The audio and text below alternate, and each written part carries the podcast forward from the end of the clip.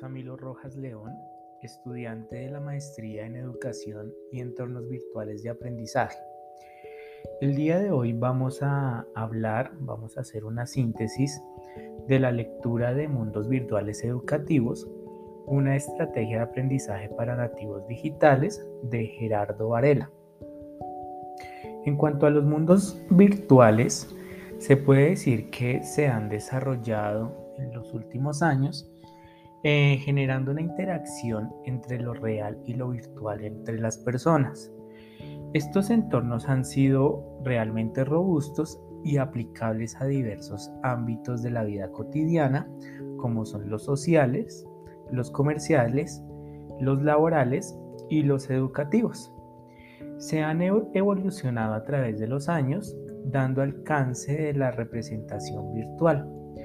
La convergencia tecnológica eh, han seguido evolucionando, aunque se considere que han decrecido, para aportar en el ámbito educativo, para contribuir a los aprendizajes de los estudiantes. Ahora iniciaremos con unos antecedentes con respecto a la realidad virtual. Iniciamos con Platón y Descartes, los cuales tenían una visión de la construcción de la virtualidad que se presenta como una realidad Específicamente, Platón nos dice que nuestra interpretación del mundo es una realidad virtual que nuestro pensamiento asume como verdadera. Eh, el concepto de realidad virtual tuvo sus principales avances a partir del siglo XXI. Eh, considerando los principales, tenemos en 1968 el desarrollo de Sutherland el cual nos, nos da el primer sistema de realidad virtual que consiste en un casco que ocupaba el mismo espacio entre objetos virtuales. En el año de 1957, Morton creó el Sensorama. Era un dispositivo, una máquina, que daba la sensación de una película en 3D. Esto daba eh, experimentos a las personas por medio de olores, sonidos, movimientos y vibraciones. Se tienen otros también como los simuladores de vuelo, eh, se tuvieron también eh, pues relevantes en el mundo virtual aparatos multiusuario creados por Avatar. También se habló del concepto de realidad virtual en diversas obras literarias y en unos videojuegos. Eh, y relacionado con el ámbito educativo, en el mundo virtual eh, se creó por medio de ambientes de aprendizaje en línea masivo para multiaprendices. Estos eran unos salones virtuales para múltiples usuarios. Un ejemplo de ellos es el software eh, ProtoSphere. En cuanto también a, las predicciones de los escenarios, convergen algunas como los mundos virtuales, el cual aquí habla sobre lo íntimo y la simulación, el cual desarrolla y pone actividades y habilidades en la política, el trabajo, las actividades sociales, eh, educación, entretenimiento, comercio, amistades y romances. Este es un ámbito personal de cada individuo versus la simulación. Eh, tenemos el mundo de espejo, que es el externo y simulación, que se relaciona con el reflejo del mundo físico, la ubicación, la fotografía, etc. Eh, también hablamos sobre la realidad aumentada. Aquí nos relaciona sobre lo externo, pero que ya es aumentado. Allí se extenderán los objetos y representaciones virtuales, es decir, que ya no es tan real. Eh, eh, también por último tenemos el Life Logic, que es lo íntimo y lo aumentado, que son sistemas para el registro de la vida de usuario permitiendo notas de texto, notas de voz y también gráficos. Esas representaciones virtuales nos permiten aumentar la sensación de inmersión, es decir, que nos permiten ingresar a un mundo virtual donde por medio de sensores externos permiten monitorear todos esos aspectos en, el sentido humano y tener información pertinente de la realidad en tiempo real.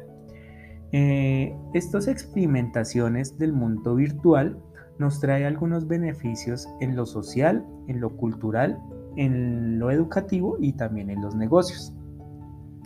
Volviendo a la parte de realidad virtual, en los ambientes de aprendizaje se habla del concepto mole, el cual es un mundo virtual cuyo objeto va a ser el aprendizaje. Es una simulación de aula en línea y se puede generar un ambiente que es propicio para el aprendizaje haciendo uso del chat y otras herramientas virtuales para que los estudiantes puedan interactuar con los docentes o con sus pares, con los compañeros estudiantes, lo cual va a determinar el desempeño del mismo estudiante y también el desarrollo de algunas habilidades específicas o competencias.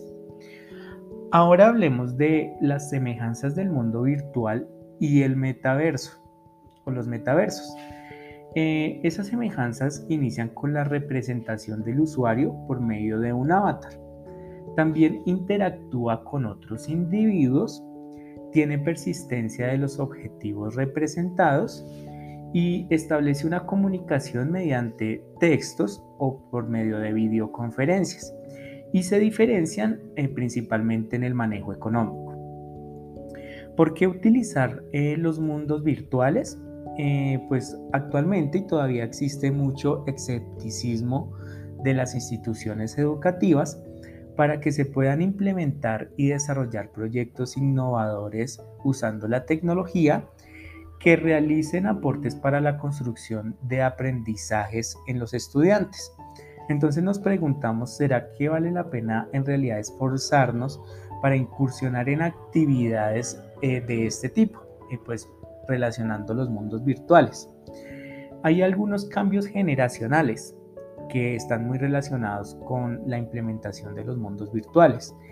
La sociedad ha sufrido cambios dramáticos desde el fin de la Guerra Mundial. Estos cambios originaron la aparición de características que determinaron la cultura y el comportamiento de estas generaciones. Por ejemplo, tenemos que entre los años 80 y 90, la implementación de las tecnologías de la información y comunicación generaron condiciones hacia la globalización y adquisición de computadores, dispositivos electrónicos, internet y también eh, generaron, eh, promovieron el comercio hacia el público. Eh, ahora las ventajas neurológicas que tiene eh, trabajar con la realidad virtual y con los mundos virtuales. La UNESCO en colaboración con la empresa Naledit Factory eh, desarrollaron entornos de realidad virtual como estrategias de enseñanza y aprendizaje en África, teniendo como característica principal la interacción con el estudiante en tiempo real en ambientes 3D. Esto permitió manipular objetos de manera realista. Con este ejercicio se pudieron identificar las siguientes ventajas neurológicas en los estudiantes. Principalmente o inicialmente tenemos la aptitud multisensorial, multiperceptual y la multidimensional que mejoran facultades de comprensión. Allí también se identifica que permite ayudar a la contextualización por medio de material concreto o didáctico y también potencia los instrumentos de visualización. Eh, ¿Qué procesos neurológicos y sensoriales intervienen con la utilización de la realidad virtual? Allí interviene el proceso y pues la sensación de la vista, eh, la cual es la principal interacción con el mundo virtual, el oído, el cual permite la evolución del cerebro, y también la memoria, el cual es un mecanismo de persistencia de la información. ¿Qué aprovechamiento se le puede dar eh, en el ámbito educativo utilizando la realidad virtual? Inicialmente tenemos que se va a generar un aprendizaje por descubrimiento en el estudiante para la formación de conceptos declarativos o procedimentales para que ellos puedan desarrollar competencias eh, y que puedan aplicarlas en la solución de problemas contextualizados. También tenemos eh, que ellos pueden reordenar la información con el producto final deseado. Eh, también genera propuestas el estudiante para la resolución de problemas según lo van descubriendo en la resolución o en la experimentación de las actividades prácticas. ¿Qué consideraciones se deben tener en cuenta para el diseño de recursos y actividades educativas utilizando eh, los recursos y la realidad virtual? el recurso como el mundo virtual. Eh, la construcción de los recursos y estas actividades en los mundos virtuales representan para el ámbito educativo y para la comunidad educativa un esfuerzo muy significativo que plantea una serie de trabajos eh, donde se debe involucrar, involucrar un equipo multidisciplinario. El diseño instruccional se basa en Rutherford, el cual eh, publica un artículo en el año 2007 y propone siete principios y consideraciones eh, en el mundo virtual que son, primero, que sea este sistema accesible y justo, es decir, que tenga múltiples funciones, múltiples opciones y formatos.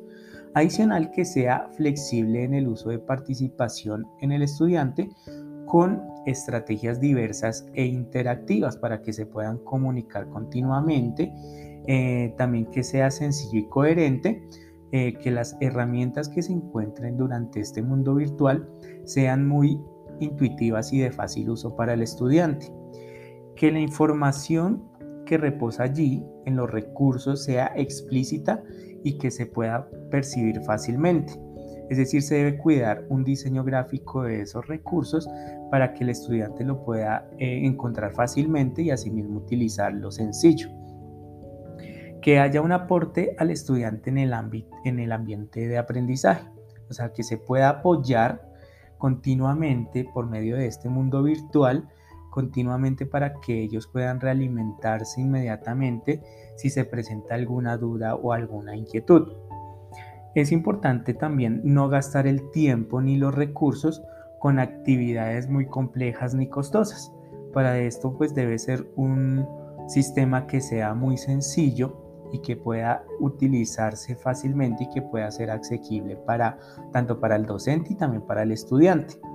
Y también por último tenemos que se desarrollen diversas estrategias que faciliten y fomenten diversos estilos de aprendizaje, porque no todos los estudiantes aprenden al mismo nivel ni al mismo ritmo, entonces se deben eh, promover que este mundo virtual tenga posibilidades para que todos los estudiantes puedan aprender, así todos tengan diferentes eh, procesos cognitivos para poder desarrollar competencias.